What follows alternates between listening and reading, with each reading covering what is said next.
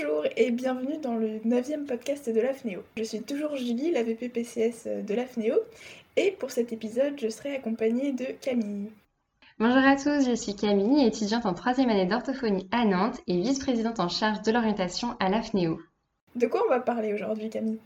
Alors, nous allons parler de troubles de l'oralité et plus particulièrement en pédiatrie. On accueille notre invitée, Madame Esno. Bonjour, donc je suis Anne Esno, orthophoniste en SSR pédiatrique. J'ai exercé en CAMS, en CESA d'handicap moteur et en centre hospitalier aussi en neuropédiatrie et en néonatologie. D'accord, merci beaucoup d'être avec nous pour ce podcast. Merci à vous de m'avoir invité. pour introduire un petit peu notre sujet, euh, c'est vrai que quand on parle d'oralité dans le langage courant, on pense plutôt à la transmission orale ou verbale euh, dans le langage, mais en fait, on parle aussi d'oralité pour la prise alimentaire. Le développement de l'oralité est hyper important pour le nouveau-né, d'autant plus qu'il va découvrir le monde et beaucoup expérimenter euh, par la bouche. Nous, on sait qu'il existe deux types d'oralité. Donc, l'oralité primaire, qui est une oralité plutôt réflexe, qui va commencer dès la deuxième semaine d'aménorrhée et euh, qui se terminera aux alentours de six mois. C'est à ce moment-là que l'enfant il apprendra les fonctions de succion et de déglutition. Ensuite, on retrouvera une oralité plutôt secondaire qui est une oralité volontaire. Elle est mise en place dès la poussée des premières dents et c'est à peu près à la période du passage à la cuillère pour avoir euh, une idée de cette période. Et c'est à ce moment aussi que les enfants auront la diversification alimentaire. Donc c'est pendant cette période que l'enfant va apprendre la mastication, va commencer euh, à manger des morceaux, etc. Les troubles de l'oralité, on sait qu'ils peuvent se manifester de différentes manières. Ça peut être par exemple des nausées ou des vomissements, ça peut être une lenteur de la prise alimentaire, donc des repas qui durent très longtemps, une hypersensibilité de la bouche, le refus des aliments nouveaux, le refus des morceaux ou encore des troubles de la déglutition. Merci beaucoup Julie pour toutes ces petites précisions. Donc Madame Esno, on voulait vous demander, est-ce que vous pourriez nous décrire un petit peu le centre dans lequel vous travaillez? Oui, tout à fait. Je travaille donc à l'ESEAN, établissement de santé pour enfants et adolescents nantais. C'est un SSR, un service de soins et de réadaptation pédiatrique. Nos enfants sont adressés directement par le CHU ou par leur médecin. Les missions de l'ESEAN sont de deux ordres. La rééducation, la réadaptation et la réinsertion du jeune patient dans son environnement d'origine, et la prise en soin des affections de longue durée qui vont nécessiter une hospitalisation plus ou moins longue. Les EAN assurent une prise en soin des affections de l'appareil locomoteur, du système nerveux, des systèmes respiratoires, digestifs, métaboliques, endocriniens et oncohématologiques. Il y a actuellement à l'ESEAN une équipe de soins avec des infirmières, des auxiliaires de puriculture, des puricultrices, une équipe d'animation et d'éducation avec des animateurs et des éducateurs spécialisés, une unité de rééducation avec des kinés, des APA, des ergots, des psychomotes, des orthos, et une équipe médicale avec des médecins de physique et de réadaptation, appelés aussi MPR, et des pédiatres avec des spécialités diverses comme la pneumopédiatrie ou la gastropédiatrie. Ok, super. Euh, je vois un peu mieux ce que ça peut être ce genre de service. Et du coup, quel type de pathologie vous prenez en charge? Alors, on va prendre en charge des patients euh, cérébrolésés, des patients avec des troubles neurodéveloppementaux, des jeunes prématurés aussi, des enfants avec des pathologies neuromotrices, gastrodigestives, oncologiques aussi. On va aussi s'intéresser aux enfants qui sont euh, chez nous en soins palliatifs. On s'intéresse beaucoup aux troubles de la parole avec la mise en place aussi de communication alternative améliorée. On participe au diagnostic au niveau du langage oral, du langage écrit, et on prend en soin les troubles des fonctions oromyofasciales, qu'ils soient neuromoteurs ou liés à un trouble alimentaire pédiatrique. D'accord, hyper intéressant, merci beaucoup. Et donc je me demandais, euh, par exemple, pour les troubles de l'oralité, euh, comment va se dérouler la prise en charge euh, avec ces enfants-là? Alors, au niveau d'étapes, en fait, on a plusieurs modalités de prise en charge.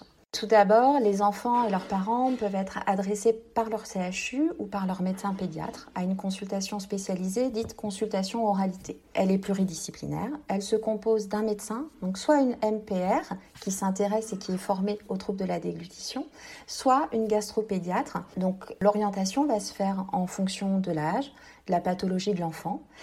Et il y aura aussi pour accompagner ce médecin une psychologue et une orthophoniste. Cette consultation, elle va donner lieu ensuite à un bilan plus détaillé, ortho et psycho ensemble, et puis parfois, si nécessaire, à un bilan psychomoteur. En parallèle de ce bilan euh, rééducatif, on va dire, il y a aussi des examens médicaux qui peuvent être mis en place pour évaluer un reflux, un fonctionnement gastrodigestif plus particulièrement. À la suite en fait de tous ces premiers bilans, il y aura une synthèse avec les parents et on va mettre en place un projet d'accompagnement, soit à l'ESEAN, soit vers d'autres structures plus adaptées type CMP, soit en libéral si l'enfant a déjà une prise en charge libérale ou que le besoin convient aussi sur le secteur libéral. Une autre modalité d'accès en fait chez nous, c'est nos pédiatres, nos pneumopédiatres qui vont recevoir des enfants et qui vont suspecter un trouble d'oralité. En fonction ensuite des éléments de bilan, ben, comme tout orthophoniste ou structure, on va proposer un plan de prise en soin. Cette prise en soin va allier les différents domaines oromyofonctionnels, le sensoriel, le comportemental, avec une assise médicale très forte. On est toujours accompagné de notre médecin référent. En tant qu'orthophoniste, on va recevoir parfois l'enfant seul, parfois l'enfant avec ses parents, parfois on les reçoit ensemble avec la psychologue, ou parfois je suis seule avec l'enfant et les parents sont avec la psychologue. Ça peut être des séances pendant les moments de repas, ça peut être des séances en dehors des moments de repas. On peut faire des repas dits thérapeutiques avec les parents. Et puis une des dernières modalités que l'on propose, c'est aussi le travail en groupe. Alors ces groupes, on peut les appeler ateliers goût ou repas thérapeutiques selon l'orientation que l'on donne et en fait selon les possibles finalement des enfants que nous accompagnons.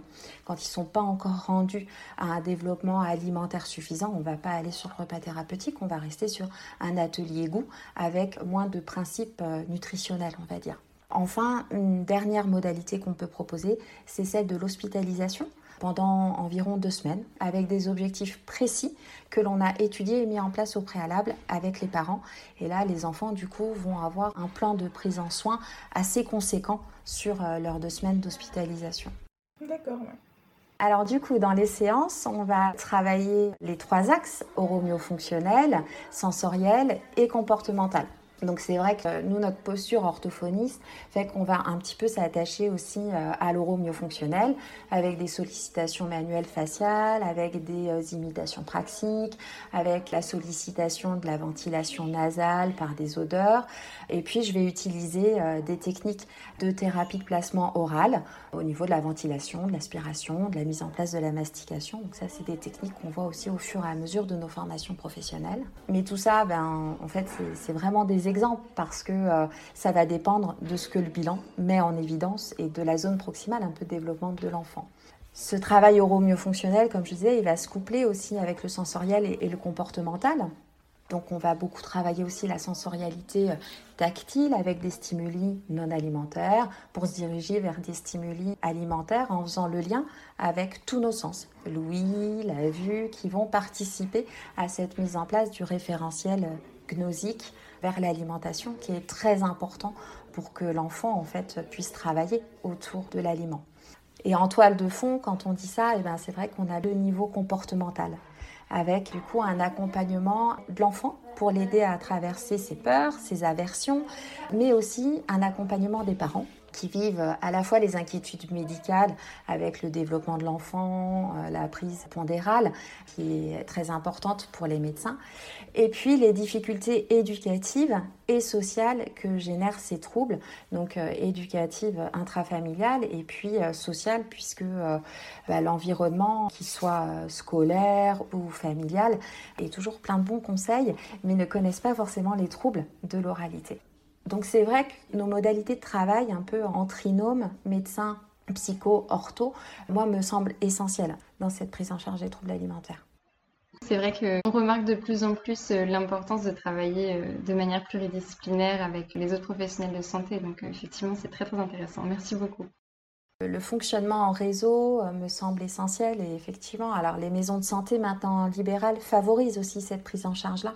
Donc je trouve ça intéressant que ce soit aussi avec les psychomotriciens ou les psychologues. Il y a beaucoup de transversalité aussi dans notre travail, on le voit bien. Tout à fait. Je m'écarte peut-être un petit peu du sujet, mais je me demandais de quoi on parle quand on parle de soins palliatifs pour les enfants, parce que c'est vrai que j'ai jamais entendu ce terme associé aux enfants. Les enfants entrent en soins palliatifs chez nous pour diverses raisons. On a les un peu plus grands, même des petits qui rentrent parce qu'ils ont euh, des tumeurs et, que la chimio, les avancées médicales pour autant n'arrivent pas à les guérir. Donc on a souvent des pertes de possibilités au niveau fonctionnel et notamment au niveau de la déglutition. Donc des enfants qui peu à peu euh, s'arrêtent de s'alimenter alors qu'ils ont une appétence encore à l'alimentation. Donc on va accompagner, voir comment on peut soutenir quand même l'alimentation dans ce cadre-là, une alimentation plaisir, continuer de donner du plaisir à cet enfant et qu'il puisse continuer aussi à partager des choses de la vie avec ses parents parce que euh, les repas, la nourriture, c'est la vie pour beaucoup de parents et on, le retrouve vraiment dans ces temps-là. Et puis sur des plus petits, on a des bébés qui viennent chez nous en soins palliatifs parce que, ben pareil, une naissance un peu compliquée ou des encéphalopathies qui font que le pronostic vital est en jeu, des cardiopathies très importantes, multi-opérées. Et là, alors ils sont chez nous en palliatif, c'est-à-dire qu'il n'y aura pas de soins de réanimation euh, importants, il y en aura toujours un petit peu, mais pas important. Et parfois, ces enfants survivent et peuvent sortir de la notion de palliatif en fait au fur et à mesure, mais au tout début, ils y sont. Et donc, nous, on va accompagner aussi les parents dans ce plaisir toujours de partager par les odeurs de vanille, par exemple, que l'on peut proposer sur des petits bâtonnets où l'enfant va avoir des réactions de plaisir ou de déplaisir aussi. En tout cas, il aura des réactions qui vont générer de l'interaction avec les parents. Donc voilà, on s'associe aux soins palliatifs dans quelque chose d'un bien-être et ou d'un maintien de fonction, en tout cas, et d'évaluation de fonction. Tout à l'heure aussi, vous disiez que finalement, il y a beaucoup de parents qui ne connaissent pas forcément les troubles de l'oralité ou qui ne savent pas forcément comment réagir face à ça. Est-ce que vous auriez des conseils ou peut-être une manière de les repérer pour conseiller ces parents qui ne reconnaîtraient pas ces troubles de l'oralité? Pour tout parent qui a un doute concernant l'alimentation de son enfant, qui a des inquiétudes, il ne faut pas hésiter à en parler au médecin et ou à aller voir une orthophoniste parce que des fois les médecins, on l'a bien vu, sont pas toujours au courant, même si voilà l'information tend à se diffuser. En général, quand ils arrivent euh, en orthophonie, c'est qu'ils ont déjà eu ces inquiétudes, qu'ils ont pu euh, avoir des personnes à l'écoute et qui les ont orientés. Et moi, ce que j'ai envie de dire aux parents, c'est surtout euh, qu'ils se déculpabilisent hein, sur ce qui s'est passé, peut-être le trouble qu'ils n'ont pas vu tout de suite, et puis aussi sur ce qui va venir.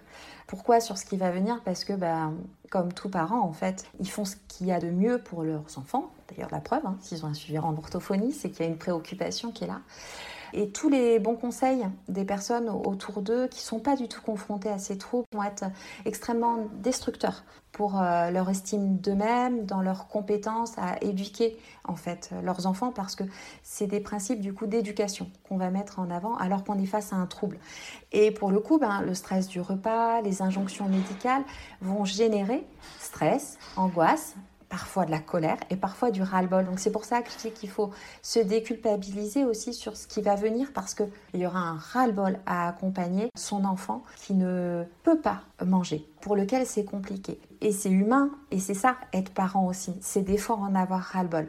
Donc j'ai envie de leur dire vraiment déculpabilisez-vous et essayez de maintenir, de restaurer du plaisir à être ensemble. Alors, y compris en fait en dehors des temps de repas. Et si le temps de repas est extrêmement difficile, ce qui est souvent le cas, moi je, leur dis régulièrement, éliminer l'éducatif. C'est quoi éliminer l'éducatif? Eh ben, Si l'enfant il a deux aliments copains et que c'est le curly et la barre Kinder, eh ben, au début il va manger des curly et de la barre Kinder et les fruits et les légumes qu'on est censé leur proposer pour que tout aille bien pour correspondre à notre société, ben, on les met de côté. L'idée c'est que l'enfant mange, qu'il soit rassuré en mangeant. Au fur et à mesure, on réintégrera la notion d'équilibre alimentaire quand ce sera possible pour l'enfant, quand ce sera possible pour les parents. Donc voilà, ce que je veux dire aux parents, c'est faites-vous confiance, soyez accompagnés pour prendre des nouveaux repères, être confortés dans leurs idées ou simplement pour les accompagner à accompagner leurs enfants en fait. Hein. De ne pas hésiter à communiquer avec euh, l'orthophoniste euh, qui prend l'enfant en soin et à se faire accompagner aussi par une psychologue. Il y a des réseaux de parents qui existent. Je pense qu'il faut aussi pouvoir aller vers ce type de soutien. C'est important. Totalement. Moi, je me demandais, vu que c'est pas assez connu auprès des parents, tout ça, combien d'enfants peuvent être touchés par ces troubles? À quel point c'est fréquent en fait? Alors, c'est difficile hein, d'avoir une prévalence.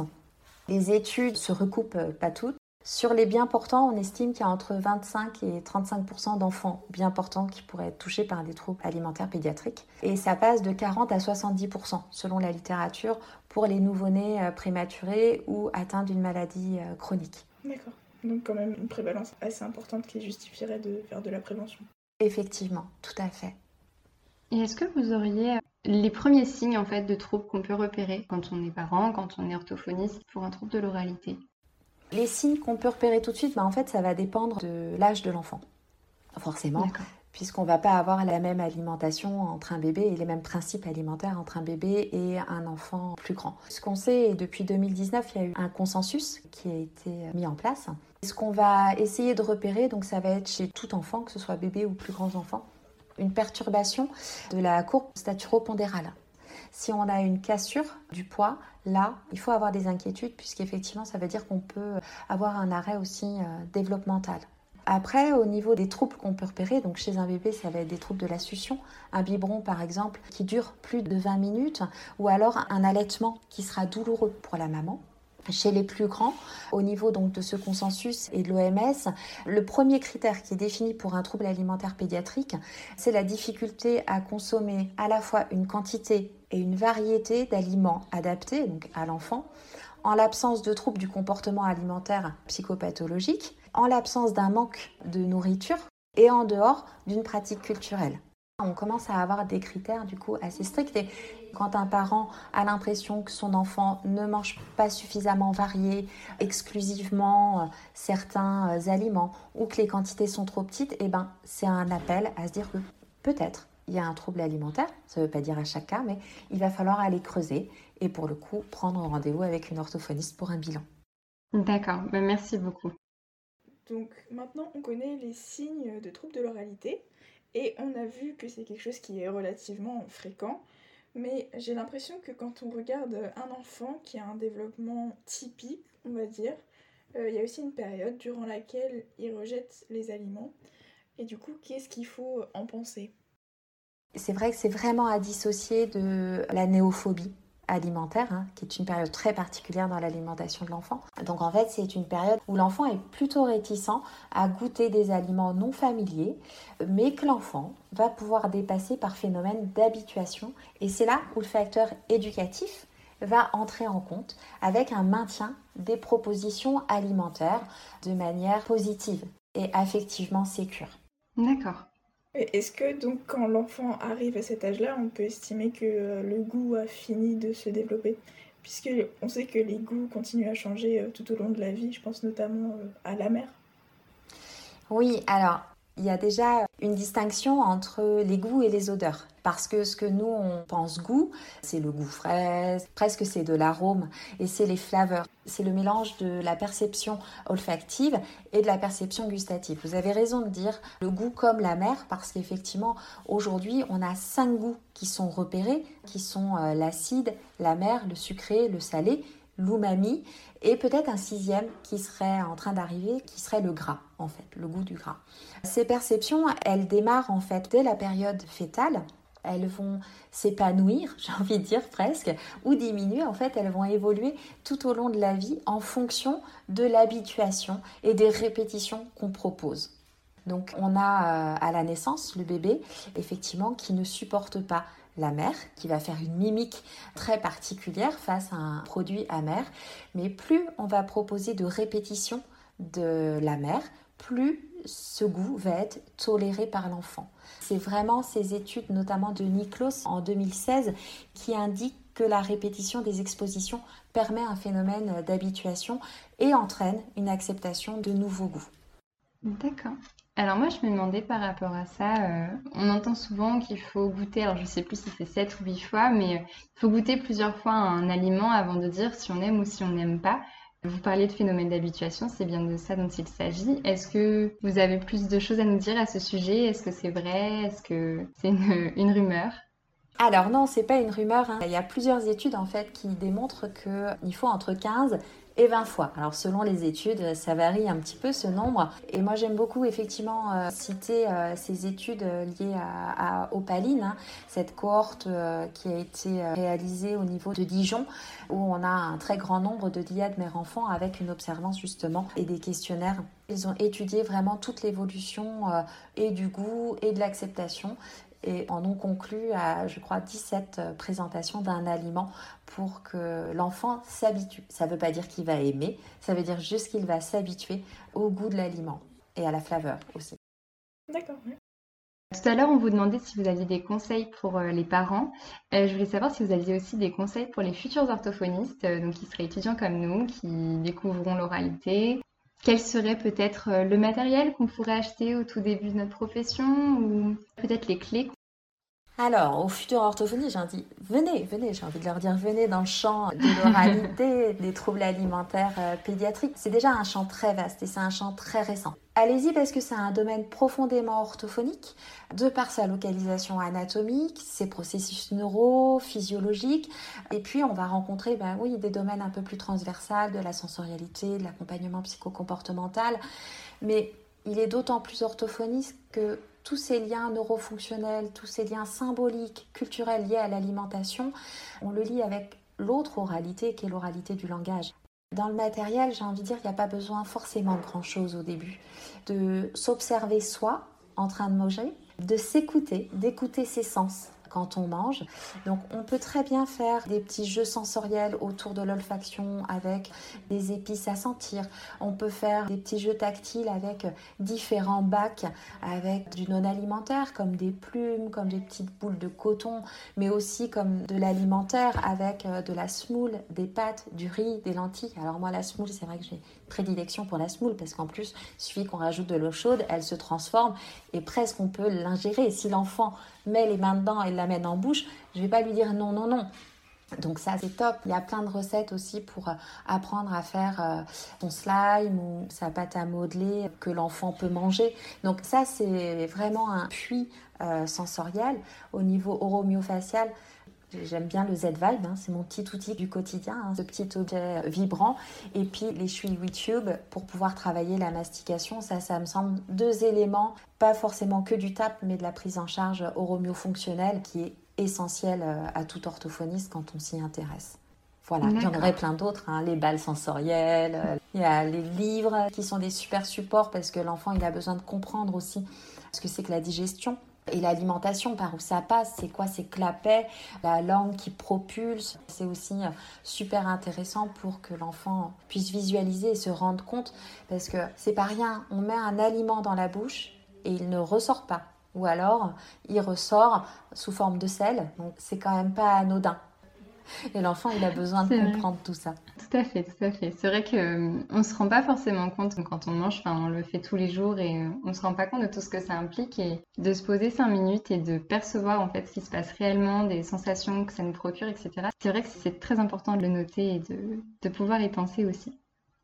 Ben, merci beaucoup. Vous souhaitez ajouter quelque chose une dernière chose, donc il y a les orthophonistes, mais on n'est pas tout seul. Je vous l'ai dit, on fonctionne beaucoup en réseau. Les médecins, les psychomotes sont très sensibilisés à ça. Les kinés, les ergots aussi sont des personnes ressources dans la sensorialité par exemple ou dans la posture. Pour les kinés aussi hein. c'est important notre tête elle repose sur notre corps. Et pour manger on a besoin de respirer. On a beaucoup d'enfants avec des difficultés respiratoires qui ont des tapes parce qu'ils fatiguent énormément à l'alimentation. Manger c'est un effort. Donc voilà, pour moi, il y a un intérêt très orthophonique, mais pour autant, on a aussi besoin de nos collègues avec leur regard spécifique à eux qui vont venir s'entremêler et là, vraiment, on pourra avoir une prise en charge très intéressante à la fois globale et spécifique, chacun dans son domaine. Donc euh, le travail en réseau, pour moi, il est essentiel.